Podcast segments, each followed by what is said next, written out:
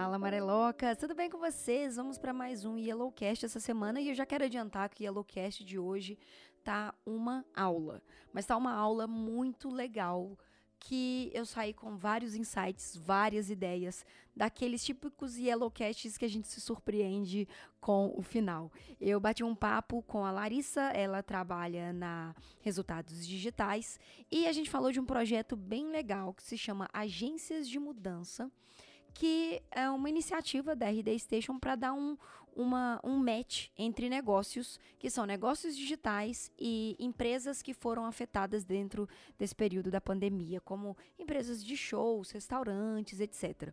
A ideia de fazer esse match acontecer vem justamente para dar a essas empresas uma vida no digital, coisas que a gente sabe que, que muita empresa ainda não estava preparada para esse momento. Mas não só isso, o papo ele foi evoluindo tanto e se tornou um papo tão profissional e tão produtivo que a gente falou sobre carreira, novas possibilidades, profissionalismo, como que vão ser as contratações, como como qual na verdade serão as, skin, as skills de novos profissionais. Eu ia falar skins, desculpa, eu tô acostumada a jogar.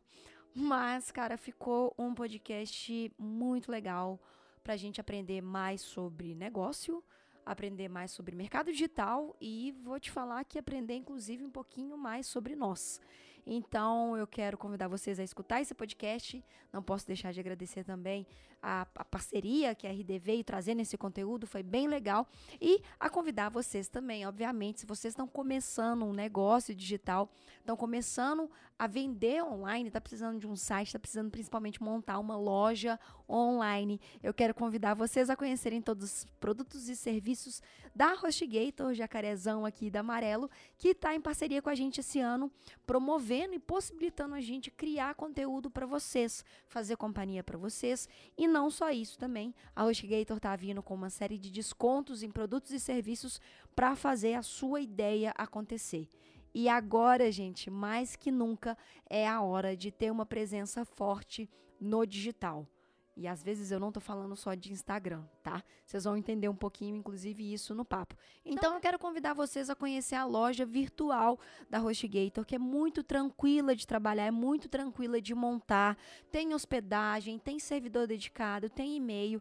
Dá uma olhada. Se você está querendo começar um negócio digital, dá uma olhada nessa loja da HostGator, dá uma olhada em todos os produtos que eles oferecem, porque eu tenho certeza que vocês não irão se arrepender. Vocês sabem que eu sou chata aqui no Amarelo, a gente só faz parceria com marca que a gente acredita, e a HostGator acredita muito na tecnologia, acredita muito em negócios digitais e está possibilitando para que isso seja feito nesse momento com produtos, descontos em serviços, com é, um suporte 24 horas por dia, 7 dias por semana também, para não te deixar no escuro. Então dá uma olhadinha lá, tira a sua ideia do papel, porque a HostGator é para toda hora, tá bom? Separa sua água, o seu café, o seu quick e vem com a gente escutar esse episódio do Yellowcast, porque eu tenho certeza que você vai aprender muito aqui.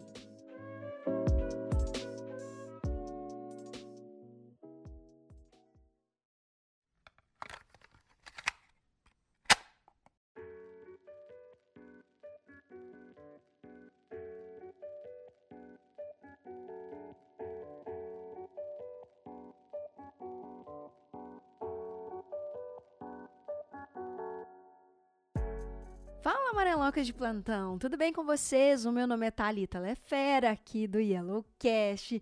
Muito feliz em trazer esse episódio especial hoje aqui para vocês, porque a gente vai falar de reinventar seus negócios em tempos de crise. E para falar isso, para abordar mais sobre esse assunto, eu estou com a Larissa Lima, que ela é gerente de marketing para parceiros da RD Resultados Digitais. Se você não conhece, prazer, tá? Fica aí a dica. E ela vai contar um pouquinho para a gente sobre o projeto Agências de Mudança, que é uma iniciativa da Resultados Digitais para fazer uma espécie de match né, entre as demandas mais urgentes de pequenas e médias empresas com os serviços oferecidos por mais de 1.700 agências de marketing digital no Brasil. Então é coisa demais, é assunto demais. Larissa, muito bem-vinda ao Yellowcast e vamos entender um pouquinho mais sobre esse projeto.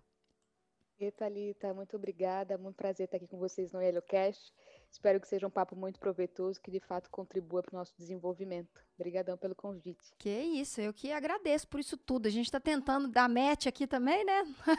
Há um tempinho, mas rolou e eu estou muito feliz de poder conversar isso com vocês. É... E Larissa, eu vou direto ao ponto, tá? Assim, eu quero entender o que, que é essa iniciativa, da onde veio essa ideia e, sabe, para onde, por quê? Abre seu coração para mim, me conta o que, que é essa agência, agências de mudança, né? Isso, Thalita, então, é uma iniciativa que ela veio no calor do momento ali na, na pandemia, né? A gente identificou, está muito perto dos parceiros que de fato ajudam a gente a mover o mercado de marketing digital e vendas. Então, o que a gente fez em primeira instância foi ouvi-los, identificar quais eram as consequências desse momento da pandemia no mercado, né, no ecossistema, nas agências que a gente atende. E ali, em primeira instância, a gente passou por alguns movimentos. É, inicialmente, a gente estava se adaptar ao remoto de forma muito rápido. Uhum. Na sequência, observar os seus clientes como é que elas uh, organizavam para ou, ou se reinventar uh, para evitar a perda de clientes ou se tornar ainda mais valoroso para que eles ficassem lá e desenvolvessem seus negócios. E na segunda e terceira fase ali a gente já começa a pensar quais são as soluções que essas agências começam a desenvolver a partir desse momento do contexto do Covid. Então, essa iniciativa, ou Agência de Mudança, ela é um pacotão de várias ações que a gente encabeçou por aqui, em parceria com essas agências, para visibilizar as ações de transformação digital. Então, é, a primeira largada que a gente deu foi criar no nosso marketplace, que reúne essas agências, é, uma seleção de ofertas adaptadas ao contexto do Covid. Ah, legal. Então, em linhas gerais, é, ações de médio e curtíssimo prazo, sabe? Para conseguir ali fazer a transformação digital mais imediata, eventuais ofertas de desconto, alguma solução para evitar que ah, as perdas que aconteceram com o fechamento de alguns negócios não fossem tão pesados ou minimizasse o peso né, da, da receita que ia embora ali. Especialmente está falando dos, de turismo, do pessoal do negócio local, a gente está falando também do segmento de eventos, que foram os principais afetados né, com, com a nossa necessidade de distanciamento social. Sim, sim. Além disso, outros tantos negócios foram rapidamente obrigados, incentivados, estimulados a fazer a transformação digital, alguns já vivendo na internet, outros fazendo isso de forma forçada né, para os seus times. Então, o contexto aí da agência de mudança é esse grande pacote de iniciativas para mostrar, ó, a gente entende que o momento está difícil, é delicado para todos nós. Momento quando a gente observa a questão da humana de tudo isso, e na questão econômica a gente tem aqui esses parceiros que estão conosco para apoiar o uhum. desenvolvimento dos negócios ou minimamente contingenciar ali as questões que envolvem a crise é, em meio a essa pandemia, né? Cara, que, que interessante, assim, é o, o ponto de percepção, sabe? Porque você falou uma coisa que, que eu fiquei com a cabeça que repetindo o tempo inteiro na minha cabeça, que era vocês pararam e conversaram. E ouviram, né? Eu acho que mais de tudo, assim, escutaram, ouviram o que estava acontecendo. E aqui em Belo Horizonte, a gente teve muitas empresas que tiveram que se adequar de última hora para poder se manter. E é isso que você falou, é se reinventar, e a gente viu muita empresa entendendo a força do Instagram, principalmente, eu, vou, eu cito mais o Instagram porque é, eu tenho amigos próximos é, que têm empresas de, de restaurantes, entrega, então é muito interessante eles começarem a entender a estratégia digital. Instagram bonito não é o suficiente, né, né?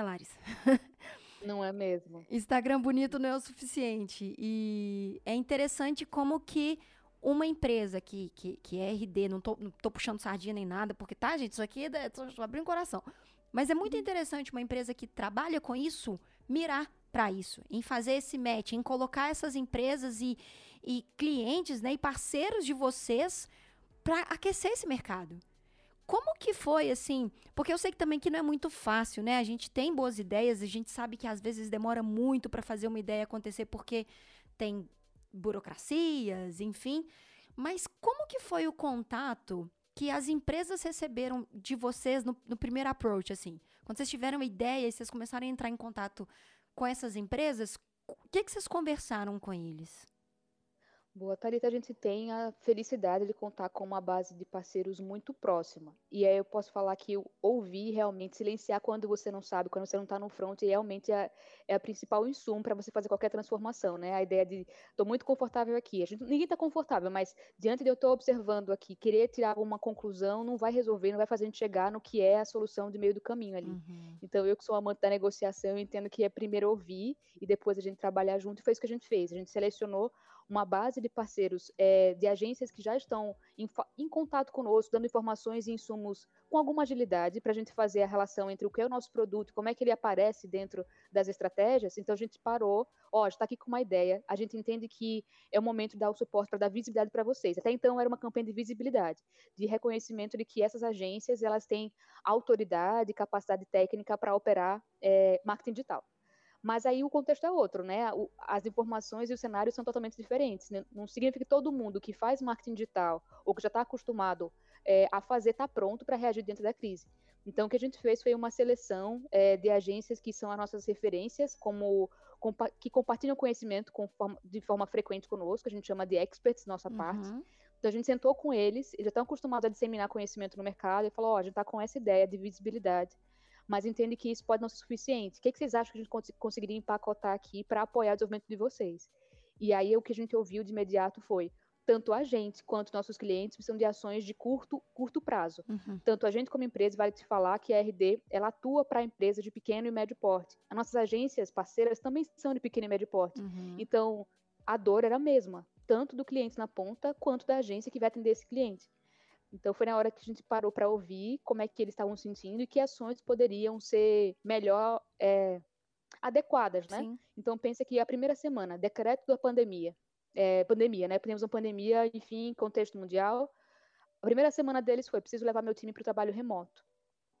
Ok. Segunda semana, preciso acalmar meus clientes.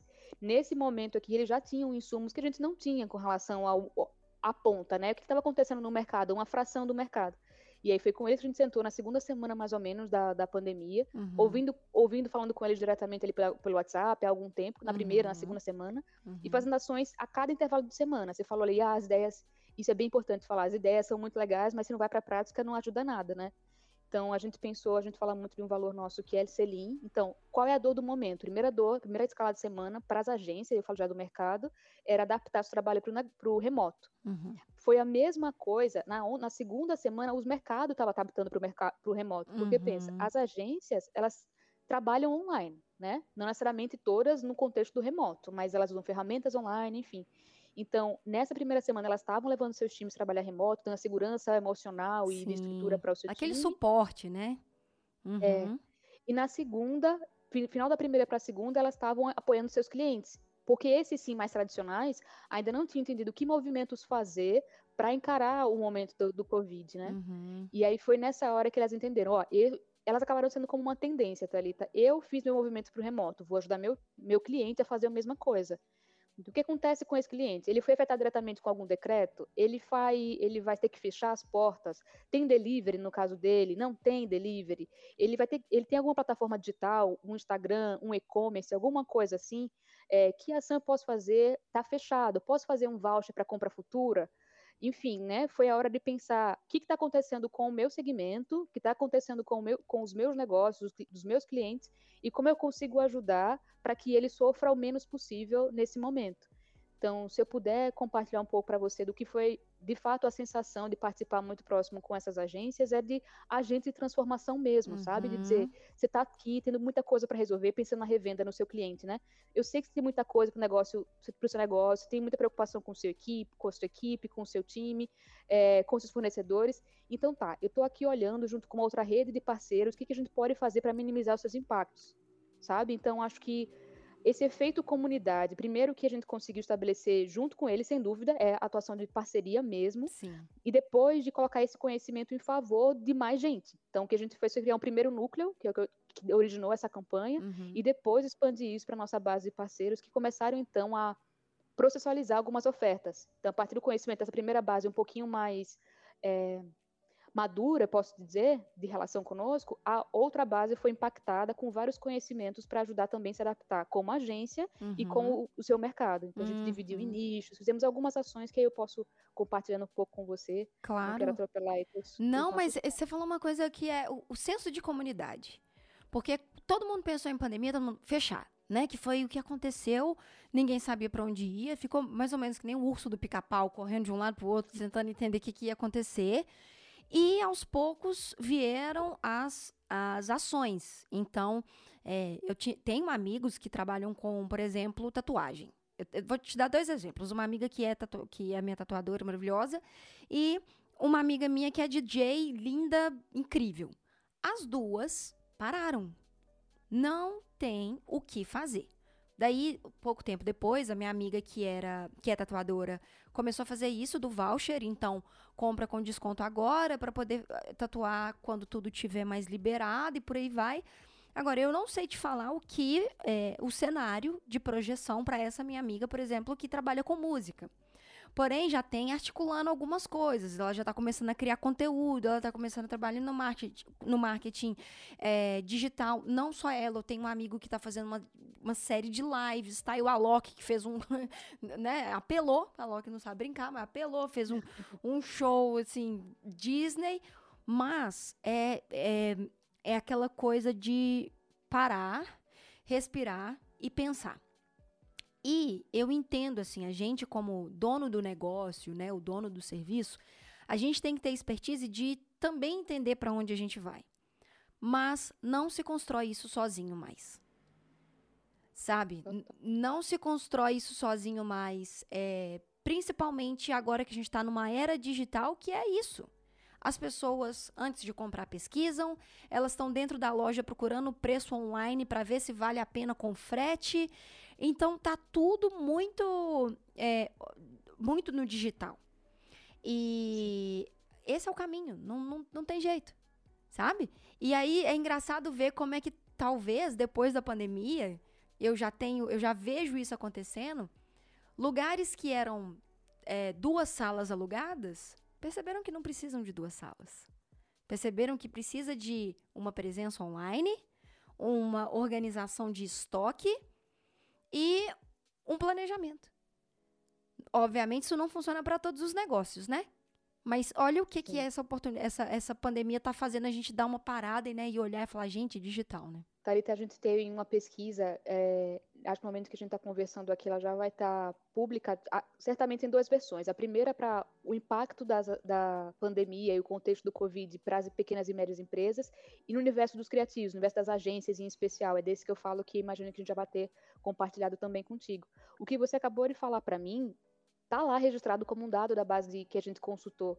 Então, qual é esse movimento? É, o primeiro passo foi identificar o que eu posso fazer, como eu te falei, do trabalho remoto, o que eu posso fazer depois para adequar os clientes que eu tenho. A gente falou do voucher como um exemplo, ou compre daqui a pouco para outros, ou compre online.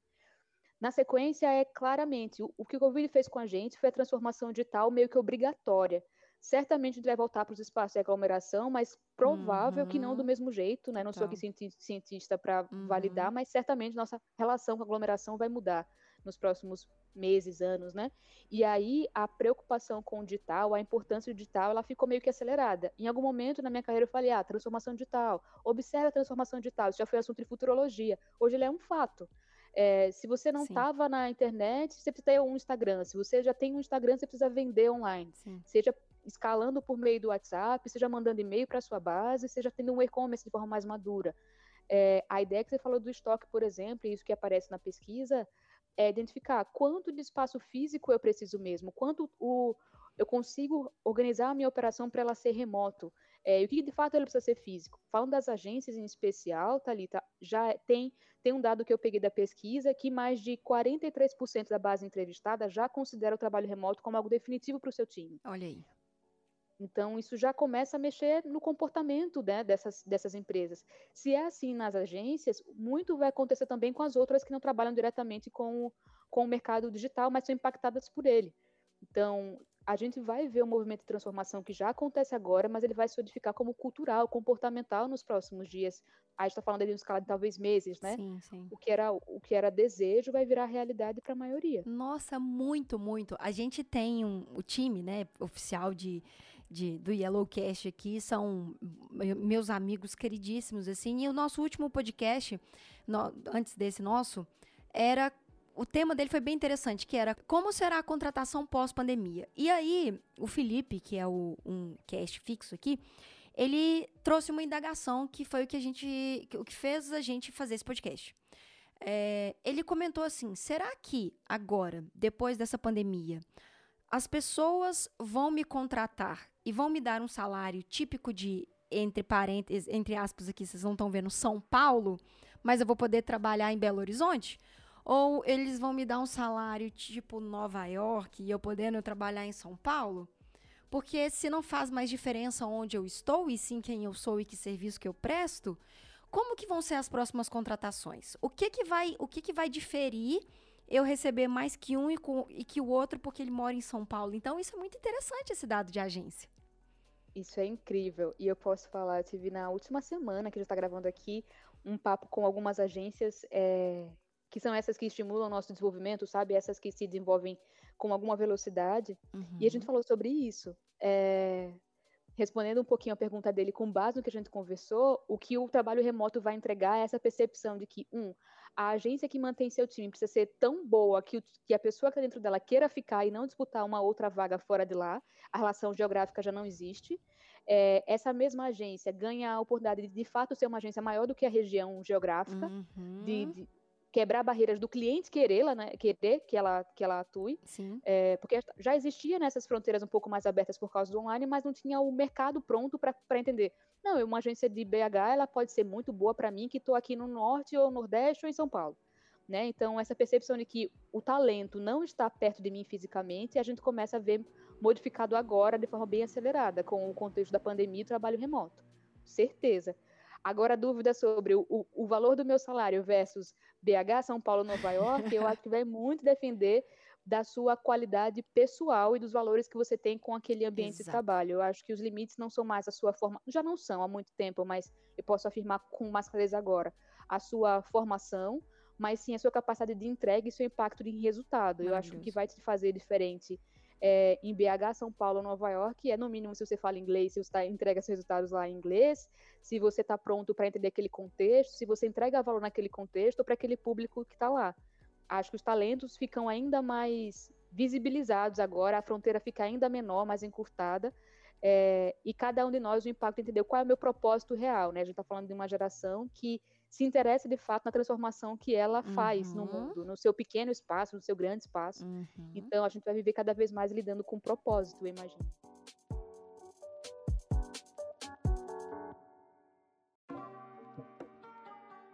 E eu acho que isso também vai mostrar um pouco a troca de pensamento profissional que a gente vai ter.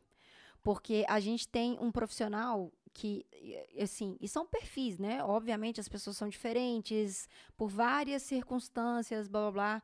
É, cultural, inclusive, muito, mas como a gente está falando de uma quebra de paradigma cultural só, não quer dizer que você, igual eu, eu tô em BH, acho que é óbvio, pelo tanto de que eu falo cantado e uai, etc. Mas é, eu não vou consumir só a cultura de Belo Horizonte. Porque eu estou sendo obrigada, e eu vou falar assim, não obrigada como, como uma coisa pesada, a consumir outras coisas, e eu já consumo muito conteúdo, mas eu estou sendo obrigada a consumir outras coisas que tá me dando um norte inacreditável sobre culturas, sobre comportamentos, sobre dados geográficos, demográficos, sabe? Então, e, e, e, quando eu falo que a gente vai ter uma quebra de profissionais, de tipo de profissionais, é porque a gente sempre teve aquele profissional que batia cartão. Sabe? O profissional que estava de 8 a 6 e embora, vida que segue, o que eu não acho errado de forma alguma. Mas a gente vai ter essa curva de destaque, que eu acho, que é o profissional que pode bater ponto, eu vou colocar ponto aqui entre, entre aspas, que cumpre sua jornada de trabalho no período é, marcado, o que a gente sabe que está sendo um pouco difícil na pandemia, que a gente está trabalhando um pouquinho a mais, é, ou muito a mais, dependendo do seu trabalho, mas a gente vai ter uma troca de profissional que consegue fazer essas conexões, sabe? Que é eu entrego, eu agrego valor, então eu sou produtivo não estando debaixo de do seu ombro, assim, né? Do seu teto. E a gente falou isso muito no, no Yellowcast anterior, que antes, e eu acho que é, quando eu menciono que vai ter essa troca profissional, eu não estou falando só de funcionário, não, estou falando de gestores. Porque o gestor que quer ter o funcionário debaixo do teto só para ver, de novo, entre aspas, ele produzindo, ele não, não vai rolar, não. Sabe? O que, que você vai fazer? Você vai ficar vendo o stream do seu funcionário 24 horas para ver se ele está trabalhando, sabe? Então, eu acho que a gente vai ter essa mudança de perfil profissional também. O que, que você acha que vai vir por aí? Só concordo. É, eu tenho a oportunidade de compartilhar esse, esse teu entendimento também com algumas outras lideranças. A gente tem acesso a alguns recentemente algumas capacitações e estudos sobre isso, e algumas modificações que eu acho do que você falou que eu queria fazer uns complementos. A gente fala muito de hard skills, né? As características técnicas que eu domino, então uhum. as referências, a gente tá falando de produtores de conteúdo, a relação que eu tenho com a gramática, a minha clareza sobre estruturação de um blog uhum. post, por exemplo, Sim. a minha habilidade de fazer mídia paga, de fazer vídeo, design, edição, ok as minhas habilidades técnicas, mas o, o, movimento do remoto, da globalização, nos colocam em contato com as soft skills. Qual é a minha, a minha habilidade de adaptação? Qual é a capacidade que eu tenho de identificar qual é a sua dor e chegar num remédio a partir disso, né? uhum. né? Qual é a conciliação, trabalho em equipe? Como é que eu entendo você e a partir disso elaboro para a gente chegar num objetivo comum? Sim não não dá mais para considerar que eu sou muito boa numa carreira isolada e sou técnico especialista, sem que coexista com uma outra pessoa que vai me dar sim um outro contraponto, que vai me contribuir comigo, que vai chocar de ideias, mas é da soma dessas ideias, a diversidade de ideias que a gente vai fazer algo realmente muito mais inteligente e assertivo. Eu digo isso porque é prova do que a gente conseguiu fazer no espaço de uma semana, como eu te falei, duas semanas. Meu time ou o time da RD com que a gente atua é heterogêneo pra caramba, de todo tipo de, tipo de diversidade. Qualquer das diferenças que a gente possa colocar no papel. E foi de entender, acho que meu papel é de mediadora. O que, que você tem de proposição, o que, que você tem, como você realizaria, o que, que a gente consegue fazer, que espaço de tempo a gente consegue fazer isso. Então, a relação com a produtividade que você falou, ela tem que ser substituída por, beleza, tem horas, tem uma legislação, tem uma obrigação uhum. legal para fazer, mas o que me importa é Sim. é realmente a sua consciência emocional, sua, a sua habilidade de performar aqui junto comigo e o, e o seu comprometimento com o valor, com o propósito. É, nesse momento trabalho remoto, eu imagino que quem está nos ouvindo, tanto empreendendo ou quanto trabalhando isolado, sozinho, né, do, é, eu, eu empreendendo, a gente começa a falar também é, dessa relação com a agilidade, com a gestão da, do conhecimento e meio agilidade, né? Eu consigo comprovar que nesse momento, mais do que, cara, tenho essa listinha de tarefas para fazer, é, vou fazer isso, me comprometo a fazer isso de hoje para amanhã com você, porque isso vai entregar o valor imediato que a gente precisa, que a gente aqui combinou. É muito mais uma relação de trocar a vigilância que você propõe ali do streaming, por exemplo, do colaborador, por a relação de confiança do que a gente está combinando e nossos acordos vão sendo renovados ao longo do tempo. Uhum. É basicamente em cima da transparência da comunicação que, que a gente gerencia o trabalho remoto, né? O, o trabalho distribuído, o trabalho à distância. Então, esses são alguns pontos que eu queria trazer, só corroborando real com o que você falou, porque esse modelo de trabalho de vigilância, é, porque eu tenho você embaixo do meu braço, não dura mesmo. As gerações estão mudando e quem mais trabalhar em cima do trabalho nesse modelo remoto vai se ver impactado, porque seja Sim. porque ele não quer mais ficar dentro de uma agência que, Sim. uma agência, num espaço de trabalho que o, que o pressione dessa forma, né, que não confie, é, quanto porque ele, ele sabe agora com muito mais facilidade que a capacidade individual tem outros espaços, tem outras pontes para construir. Exato. Tem, a gente tem que manter as pessoas por valores, né, por aderência ao que a gente acredita. Não dá para ser por um contrato de trabalho ou por um valor que eu pago no final do mês. Exatamente. Eu acho que a gente tem essa, essa mudança, essa maturidade no mercado que vem acontecendo.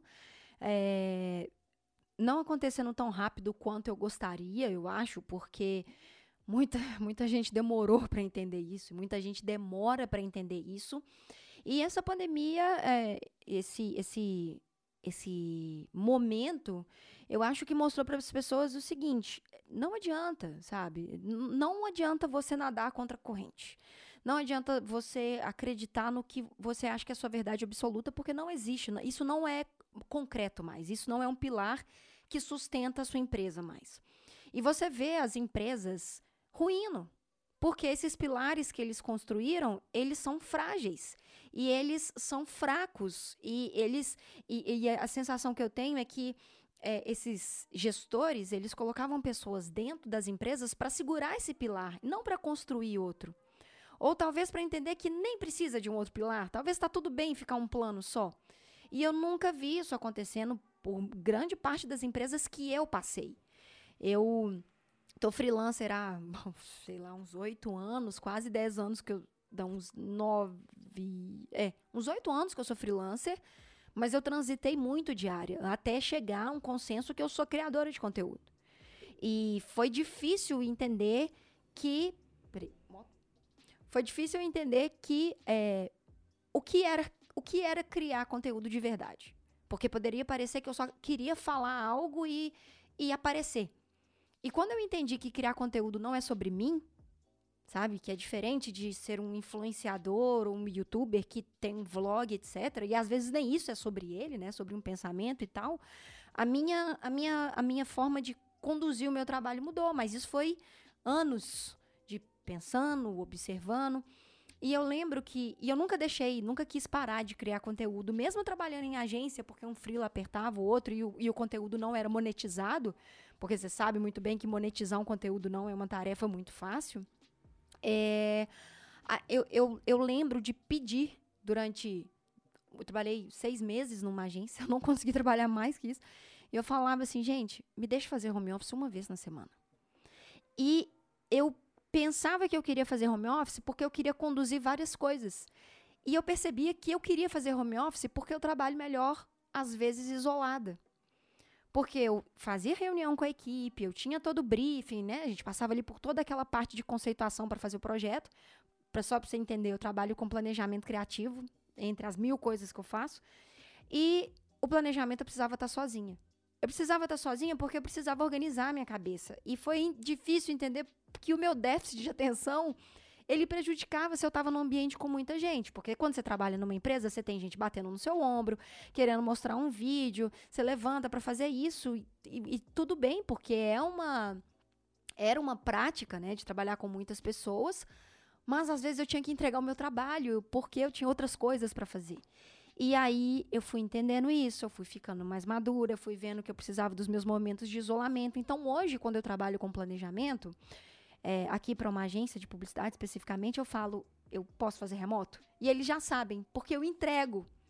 E aí agora na pandemia isso aconteceu mais ainda, sabe? Porque tá na entrega e não no tempo que você passa de baixo ali e vendo isso tudo. Por isso que eu acho que essa mudança de, de, de perfil vai impactar em muita coisa. Eu tô um pouco curiosa, eu fico com um pouco, um pouco de medo também, para te falar a verdade, porque eu não eu, eu, eu, eu fico um pouco no escuro, sabe? E aí, o que, é que vai rolar?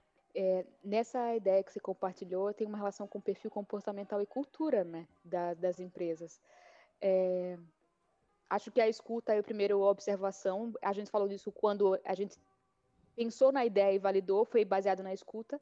A mesma coisa acontece quando a gente está falando, você me deu um exemplo do, do time, né? Como é que a gente extrai o melhor, coloca as pessoas em sua melhor posição. Uhum. É, o exercício principal para uma liderança qualquer é pensar como o meu trabalho ele só é reflexo do meu time. Não sou eu quem mando, eu preciso potencializar os talentos que eu tenho exato, comigo. Exato. Quando você assume isso e entende que não é o seu ego que está em jogo, mas é, é o talento daquelas pessoas potencializado da forma como elas performam melhor, certeza que você tem um time muito mais com você, que vai comprar muito mais brigas contigo e desenvolver da melhor forma possível, do jeito que couber aquelas inteligências, né? Uhum. Eu acho que é nosso papel ir lapidando esses, esses talentos que aparecem na nossa vida, é, mas a cultura ali, entender como é que cada um performa, eu acho que é um ponto importante. Vale um adendo também, né? Quando você falou da curiosidade, eu também me, me, eu tenho essa curiosidade, que é pessoas como você, mais planejadoras, gostam do silêncio. Uhum. Outras pessoas comunicativas, uhum. daquelas do é, sensitivas, enfim, que gostam do abraço, sentem falta né, na hora do isolamento. Uhum. Então a gente começa a rediscutir aqui também como é que a gente une essas diferenças Sim. de comportamento né, nesse ambiente que hoje, nesse momento, por causa do contexto Covid, estamos Sim. todos obrigados Sim. a assumir a mesma posição. Então hora também de como é que eu mantenho aquela aquele conhecimento do corredor, quando eu bato, na, bato no, nas costas de alguém e dou uma ideia. O que, que a gente faz com aqueles insights Sim. que aparecem quando eu tento tomar o cafezinho, Total. né? Uhum. Total. Então, são algumas discussões que a gente começa a ter nessa reinvenção do trabalho à distância, que eu acho que favorece muito. Eu sou eu sou uma entusiasta desse trabalho distribuído, porque eu acho que você soma outras habilidades ali enquanto você está longe do time. Você fica mais criativo também em alguma medida, mas a cola, né, daquelas pessoas em conjunto, as inteligências ali, acho que são parte de um desafio que a gente vai ter que descobrir ainda é. como é que adequa. Total. Hoje eu tava, um pouco mais cedo, eu tava fazendo uma, uma call com, se não me engano, tinham sete pessoas. E já é um time que ele é muito entrosado, assim, então é, eles sabem o lugar de fala de cada um e que hora que um pode complementar o pensamento do outro ou deixar o outro surgir, mas é aquilo assim, talvez o insight ele tá num gesto, tá num num escrito que você tem que apagar e aí vem e é o que torna a gente humano, né? Eu acho que diferente das inteligências artificiais e, e por enquanto do machine learning assim, é esses pequenos insights que a gente tem é, num banho, sabe? Os pequenos insights que a gente tem dormindo, acorda com uma ideia, anota no celular, depois não entende nada que escreveu e de manhã fala o que, que é isso. Mas é, é, talvez isso, assim, essas pequenas diferenças que, que ainda dão um salto pra gente de tecnologia, que fala, opa, ainda não irão me substituir. Ainda, viu, gente? Ainda. Thalita, eu tenho certeza que nunca irão nos substituir. Aê. Eu estava falando aqui num podcast para um clube bem criativo e lembra que é a gente que manda as máquinas fazerem o que a gente diz para elas fazerem. Então, em, em, em, qualquer instância, sempre vai ter um ser humano pensando: máquina, você que chegou nesse nível tão incrível, agora uhum. faça isso. Uhum. Tem que ter uma inteligência humana programando uma máquina que seja. É, mas, mas eu, já, eu já vou pra teoria conspirativa, sabe? Eu já vou assim no, no, Skynet da vida, de vir a máquina falar assim: o que, que é isso aqui, ó? A gente fez um cálculo nesse algoritmo baseado em comportamentos e a gente percebeu que o humano tem que acabar. Sabe? Então a gente vai dar ruim aí pro humano e. Entendeu? Vocês ficam quietinhos aí, porque agora não é a vez. Eu sou muito entusiasta da cultura cyberpunk. Muito, assim. Eu, eu eu, nossa senhora, sabe aquele negócio de trocar? Eu, eu tenho um podcast aqui também no Yellowcast que é Possíveis Tecnologias do Futuro, onde a é. gente caga regra sobre o que, que vai vir por aí. E eu falo que eu queria, um dia, se eu perdesse o meu dedinho, Deus me livre, eu colocaria um pendrive no lugar. Aí o menino olhou para mim e falou assim: pendrive, Thalita? Não vai ter pendrive no lugar, a gente tá fazendo um trabalho mais além.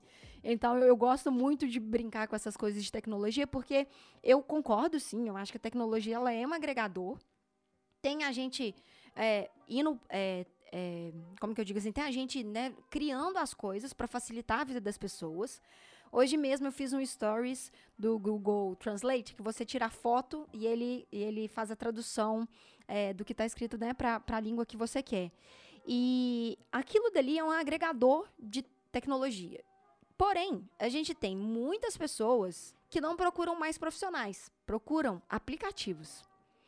Então, por exemplo, hoje eu tenho uma amiga que, inclusive, mandou uma mensagem para mim falando assim: ou oh, qual app que eu faço uma pequena edição de vídeos que eu vou reunir é, 10 vídeos para fazer para minha filha que vai fazer 18 anos? E aí eu dei uns, uns, uns aplicativos que eu uso, mas você entende que ela não me pediu profissional, ela me pediu aplicativo. E é nisso que eu falo assim das máquinas e a gente brinca, muita gente fala, ah, a gente vai ser substituído por máquina e tal. Cara, isso tá acontecendo o tempo inteiro, sabe? Não vai ter um momento revolução industrial que acaba tudo, sobe tudo, sobe indústria. É, é isso, mundo. E por isso que eu acho que é muito importante a gente entender a presença digital. Voltando no, no nosso assunto, é, como que é importante você entender o que, que é válido para sua empresa como estratégia, o que não é para sua empresa. Porque, inclusive, Larissa, eu quero que você até me fale assim, um pouco mais sobre isso. É, não é qualquer estratégia para qualquer empresa. Não é empresa que consegue ter o mesmo, o mesmo rendimento, digamos assim, no digital. Uma empresa X e empresa Y vão ter rendimentos diferentes, porque são negócios diferentes, enfim. O que, que você pode me contar um pouco sobre isso para quem está escutando e, por exemplo, quer empreender no digital? O que, que você acha que ele tem que tomar cuidado na hora de pensar na vida dele online? Joia. Tarita, a gente entrando nesse mérito do quando a gente é necessário, né, e quando as ferramentas e tecnologias nos substituem, eu acho que é a geração de valor que a gente tem e a especificidade. Nesse momento da pandemia, o que eu mais vi acontecer de boas práticas foram especializações. Hum. É, não falo de especialistas, mas, por exemplo, uhum. as agências, os criativos, os profissionais que atuam em nichos específicos foram os primeiros a, a se adaptar ao momento do, do, do Covid. Uhum. Então, por exemplo, as imobiliárias, agências que atuam com vários clientes, mas em sua maioria imobiliárias. Foi muito mais rápido para eles identificarem o que estava acontecendo com aquele segmento é, versus uma outra agência que tenha um cliente imobiliário, entende? Entendi. Então, o volume de repertório que ele tinha para identificar as várias as diferenças naquele, naquele segmento fez ele ter insights e, e cruzar as informações e inteligências dele para reagir muito mais rápido do que aquela que tinha que cruzar várias informações de comportamentos diferentes. Uhum. Então, a gente tem uma escolha: ou a gente absorve referências de todos os lugares, é, pensando como profissional ou como empreendedor. Se está falando de um empreendedor criativo ou de marketing e vendas, que é a área que eu mais atuo, repertório sempre é importante. Mas eu acho que nesse momento em que os times começam a ficar distribuídos, em que os grandes times começam a virar squads, viram segmentos para atender de forma muito clara, tipo um squad, seis pessoas, atender um cliente, nessa hora a qualidade de diferenças de repertório é, e especialização de nicho como principal canal, eu acho que começa a ganhar diferença. Então, uhum. vou te falar um exemplo de boa prática que a gente estava vendo. É, eu tenho um mídia, um produtor de conteúdo, um planejamento, um dev, é, falando diretamente com o cliente. Esse cliente é de imobiliário. Então, eu tenho ali três, quatro especialidades falando diferentes, então tem bagagens técnicas, hard skills que eu falei diferentes, Sim. atendendo todos juntos, criando conhecimento juntos sobre o mesmo negócio. Então, é nessa hora que esse time aqui fica muito mais potente para atender qualquer cliente que tenha aquele segmento. Na hora em que a gente vai pulverizar nosso conhecimento e ter um pouquinho de tudo, a gente acaba sendo com não competitivo, porque outras pessoas que com o mesmo nível, com a mesma régua de conhecimento que a gente, vão disputar mercado. É a mesma coisa quando você fala do aplicativo, por exemplo. Se eu só preciso copiar e colar alguma coisa numa ferramenta, eu não, eu eu posso substituir por, um, por, uma plataforma. Mas se eu tenho que fazer identidade visual, pensar no brand, pensar na comunicação daquilo, como gera resultado é, e como é que eu mensuro isso, eu estou agregando outras habilidades que uma ferramenta sozinha não seria capaz de fazer. Total. Então, é a hora que o nosso conhecimento se soma à ferramenta. A gente não tem que encarar a ferramenta como um problema. Ela é um automatizador de coisas que a nossa inteligência é, não precisa ser ocupada. Eu sempre penso em automação. Se eu, se eu tiver que fazer a mesma coisa mais de duas vezes a mesma coisa, uma máquina pode substituir. Uhum. Mas se eu sou impelida a fazer coisas diferentes e eu tenho inovações distintas, uhum. só eu posso fazer. Eu, eu no figura da palavra, né? sim, Mas sim, o sim. ser humano é, é, pode fazer. Então, eu penso que o nosso trabalho diferencial é entender o que, que eu estou acumulando de, de informação para virar conhecimento. O, como é que o repertório que eu tenho me diferencia de alguém que tenha talvez a mesma formação que eu, mas não tenha a minha bagagem está falando de história aqui, está falando de vivência. Uhum. E é desse composto todo que a gente se diferencia como ser humano, né? É, é repertório, está falando de história mesmo. Sim, sim, total. E isso é muito louco, né? Porque eu, é, a minha história com, com Amarelo e hoje em dia tomando um outro caminho também dentro da criação de conteúdo, é, assim, a gente vai ficando mais velho, é uma benção, né? Porque a gente vai tendo mais paciência, vai vendo as coisas, vai entendendo. E eu vejo onde cada decisão que eu tomo veio de uma linha lá atrás, de uma decisão que eu acertei ou que eu errei. Então, é, não é, não são todas, obviamente, que a gente consegue reciclar o pensamento.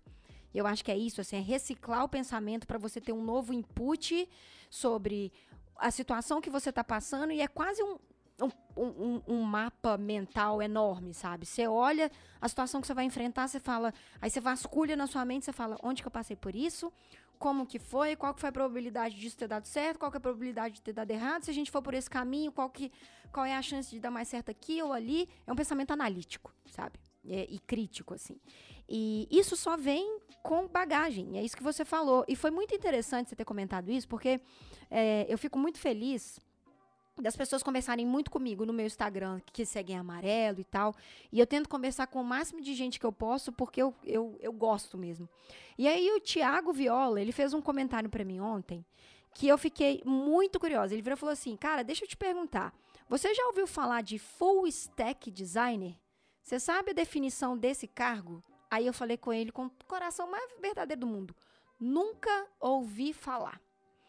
E aí ele veio e falou: Ah, pelo que eu vi, são designers que se auto-intitulam como é, conteúdo de um designer que passa por todo o processo de design de uma marca, uma empresa, desde brand até o final. É, ele tem mais experiência e consegue fazer de tudo um pouco por ter uma visão macro, melhor de todos os processos soltos. E eu falei, cara, sou eu todinha isso aí. Por quê? Na Amarelo, é, breve, assim, eu aprendi a editar. Eu, eu sempre procurei um profissional para editar. Tive dificuldades, como qualquer outra pessoa que, que é, começa, né, em tudo, assim. E aí eu tive pessoas que me editar, editaram comigo, me ajudaram e tal. Hoje eu sei editar, eu sei mexer nos programas, porque eu quis adquirir esse tipo de conhecimento. Então, eu vejo em mim, e isso é um pouco difícil, porque eu tenho um pouco de medo disso que eu faço, aí eu, sim, sendo sincera também, eu quero aprender tudo. E às vezes eu fico muito incomodada porque eu quero aprender tudo, porque eu sinto que eu não estou aprendendo muito uma coisa só. Mas eu vejo que eu aprendo sobre o Photoshop, eu vejo que eu aprendo sobre o Premiere, eu vejo que eu aprendo sobre o Illustrator, mas aí eu estou aprendendo sobre planejamento criativo, eu estou aprendendo sobre retenção de público, eu estou aprendendo que se eu quero retenção de público, se eu editar um vídeo assim, colocando um efeito assim, e aí parece que tudo começa, sabe, a construir magicamente um castelo da Disney na minha cabeça. E, cara, isso é muito legal. Mas ainda eu carrego uma certa culpa, que eu acho que é muito do mercado anterior, que é você precisa ser bom numa coisa só. Mas eu acho que são coisas diferentes. Não sei. Fico confusa. Tem um conteúdo que eu ouvi, acho que foi um podcast. Salvo engano, era um podcast, não sei se é um videocast, sobre o poder do generalista. Você Sim. resumiu o que é isso. Você é uma potente generalista, né? E todo time, qualquer ambiente de trabalho, qualquer ambiente criativo vai ter personalidades diferentes ou comportamentos diferentes. Uhum. O generalista, ele é o agregador. Uhum. É, eu me vejo um pouquinho como você na história, né? pela vontade de resolver, eu fui tentando estudar e, e quebrar a cara em várias coisas na vida. Total. Hoje, ao longo do tempo, beleza, passados 10 anos, eu talvez entenda que isso me levou a um lugar de liderança, de gestão, porque eu gosto de conectar pontos. Eu gosto de ver as diferenças ali e juntar isso, eu falo de um Tetris, né? É, de tentar encaixar as potências. Exato. Mas só é possível, do meu lado, de onde eu observo, né? Só posso falar dessa minha visão, só é possível isso porque eu talvez tenha bebido de várias fontes em algum uhum. momento me sinta confortável de ouvir quando não sei, mas conectar o que eu sei com outras pessoas. Uhum. Então eu penso que o generalista ele não é alguém que vai ser, ainda mais agora quando a gente fala do contexto de times diversos, de múltiplas habilidades, ele não vai ser alguém escanteado, é muito, muito pelo contrário. Eu acho que está falando de especialidade importa para algumas ações específicas, mas quanto mais tecnologia a gente vai vendo acomodar algumas questões, a gente vai vendo que é o pensamento e as conexões que a nossa capacidade de repertório é capaz de formar que ganham diferença. Porque a diferença não é, por exemplo, falando de conteúdo. Qual é a diferença entre alguém que consegue cobrar, que, que só vai cobrar 30 reais e vai cobrar 100 pelo mesmo conteúdo, pelo mesmo capacidade de texto, pela quantidade de palavras? Uhum. É porque a que tem 100 reais, ela consegue fazer isso mais rápido, de forma mais uh, final, né, de maneira mais uh, clara e muito mais próxima da entrega de valor ali, e com muita capacidade de entregar resu resultado maior do que tem a pessoa que está naturalmente no começo de carreira uh, disputando ali o seu valor hora com outras tantas pessoas que estão no mesmo estágio da vida, provavelmente. Sim, sim. Então, o valor trabalha, a gente monetiza né, nosso conhecimento, basicamente, ele está pela sua capacidade de transformar essa, toda essa sua inteligência em algo que seja percebido por alguma audiência como algo de valor. Então, se você não encontrou ainda, você se vê, ah, eu sei muita coisa, aí não me valorizam, é o que você talvez não tenha encontrado ainda, tipo, você ou qualquer pessoa que está nos ouvindo, sim, sim, sim. o lugar que vai reconhecer aquelas suas potencialidades como algo que faz diferença para aquele negócio. Exato. E, cara, que, que papo maravilhoso. Eu que queria ficar mais três horas aqui, porque eu acho que eu estou tendo tantos insights e tantas perguntas vêm surgindo. Eu já quero te fazer um convite, volte mais vezes. Eu acho que esse input de de conversar é, com uma pessoa que está tão, tão dentro de transformação digital é muito importante para a base criativa. Porque você acredita, Larissa, que tem designers que não têm portfólio? Você acredita que tem profissionais que não estão online e estão reclamando que não tem frila? então, assim, quando a gente fala, principalmente agora, em pandemia e tudo, é, mesmo antes de pandemia, nós criativos vendemos o nosso trabalho online. Você não vai imprimir um portfólio para mandar para cada cliente que quer ver como é o seu trabalho, como é a sua linha criativa. Então, é muito importante a gente entender a estratégia digital para potencializar ou divulgar a nossa marca, ou divulgar o nosso conteúdo, ou até mesmo ter um e-commerce, como você comentou, de qualidade. Porque muita gente começou a vender produtos é, digitais, papel de parede, arquivos digitais e, e, tudo, e às vezes não está conseguindo vender bem porque tem uma empresa inferior à qualidade técnica dele que tem mais marketing, mais presença digital. E aí eu sinto muitas pessoas ficando até é, frustrados porque começa a colocar a culpa no perfil profissional. Ah, eu não sou boa o suficiente, ah, eu não tenho talento suficiente. E, gente, quem é reconhecido é quem faz mais barulho, sabe? O seu produto, quando chega no cliente, é o cliente com o seu produto que vai falar. Obviamente, seu produto tem que ter qualidade, a embalagem tem que estar tá bonita, o design tem que, tá, tem que né, fazer sentido.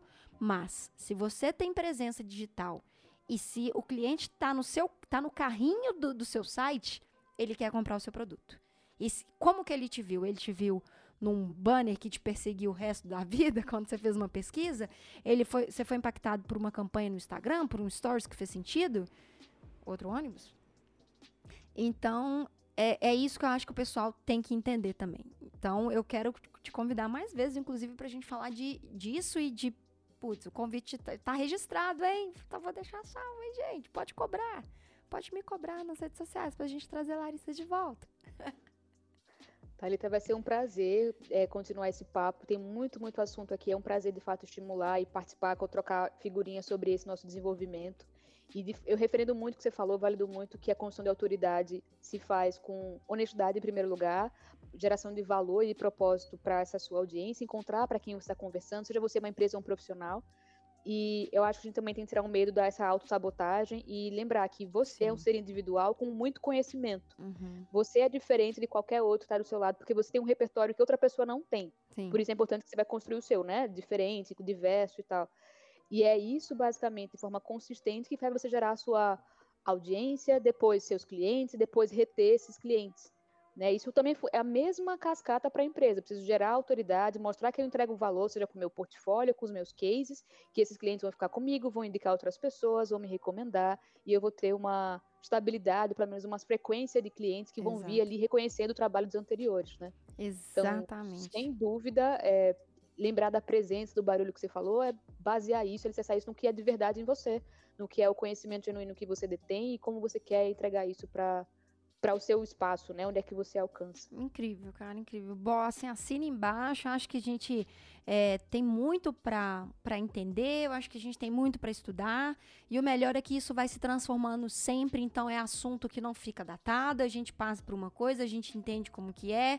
A gente sabe que conteúdo de 10 anos atrás, né, se a gente for parar para pensar, não é muita coisa, mas em termos de tecnologia é um salto que é que é isso, é assustador, né? O quanto que de 10 anos atrás, o que a gente tem hoje.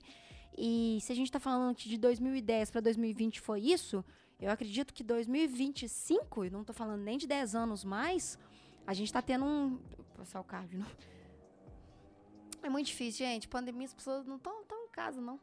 A gente está falando assim, que de 2020 para 2025, eu acredito que a gente vai ter um achatamento dessa década em, em boom tecnológico que é, vai ser bizarramente lindo. E eu fico muito entusiasta. De novo, Cyberpunk. Larissa, é, me fala, vamos caminhar aqui agora para o pessoal entender onde que eles podem acessar, como é que eles podem conhecer a, é, ou, ou, como é que, as agências de mudança ou são as agências de mudança, o projeto? Exato. E aí? Projeto Agência de Mudança. Me conta aí, onde que as pessoas podem conhecer, se, se, se, eu sou, se eu tenho uma empresa e quero fazer parte disso, onde que eu acesso, onde que eu conheço? Boa, Thalita. Primeiro, agradecer a você por esse papo tão leve, de fato, tão construtivo. Espero que tenha sido assim para quem está nos ouvindo também. Hum. É, quem tiver interessado em conhecer um pouco mais quem são as agências que atuam comprometidas com a transformação digital, né, e é adequado a esse momento, é só acessar Marketplace, www.rdstation.com. Você vai encontrar lá as agências que fazem parte da rede de parceiros, né, da base de parceiros da RD, e também as ofertas que eu te falava aqui ao longo do nosso papo, que se adaptaram a esse momento, focado muito como é que a gente contemporiza os contextos né, que envolvem a pandemia. Legal, Dima. E pode qualquer empresa pode procurar. Tatuador, restaurante, café, tudo. Tá livre. Lá você vai encontrar alguns filtros que podem te ajudar a identificar é, pelo segmento em que você atua e pelo investimento que você tem à disposição, quais são as agências que estão ali no match que a gente está propondo ah, é, para atender é, tanto cliente, né, naturalmente, quanto agência que se adequa ao que está buscando como solução. Então, se eu colocar lá, vamos supor, é, eu tenho um, uma cafeteria, eu tenho X de budget para poder fazer, porque é a única coisa que me sobrou depois de tudo que está acontecendo, eu, eu tenho match com as empresas que podem me atender dentro do que eu preciso com o valor que eu tenho. Exato. O que, que, é isso? Lá também você consegue é, submeter e aí entrar em contato com essa agência, né? Seguir o processo de formatação de uma proposta mais adequada e personalizada, mas uhum. consegue sim, com alguns filtros, chegar mais perto da agência que provavelmente vai atender é, o seu negócio, né? Poxa, ô Tinder, eu acho que você vai perder, hein, Tinder? Fio o olho pra você ver, não. Larissa, muito, muito, muito obrigada, de verdade. Cara, foi incrível. Assim, foi putz, aprendi muito, espero aprender mais das próximas vezes e volte mais vezes. As portas estão abertas para você. Muitíssimo obrigada, Thalita. Foi um prazer, bom trocar também aqui, que espero que todo mundo também é, se acompanhe o YellowCast, se desenvolva e continue focado em atender esse momento, se adaptar. A gente vai precisar disso. Força Isso todo mundo, fiquem bem. Isso aí. Ai, maravilhoso. Pessoas, a gente se vê na semana que vem. Podem me cobrar, sim, tá? Pra gente trazer Larissa de novo aqui. E todos os links comentados vão estar tá na descriçãozinha aqui embaixo. Lembrando que se você escuta no Spotify, é, a gente vai encurtar um link aí para você não perder nada e ficar fácil de acessar, tá bom? Um beijo para vocês. A gente se vê na semana que vem. Fique em casa se puder. Lava a mão, lava a cara, lava o pezinho. Beijo. Tchau, tchau.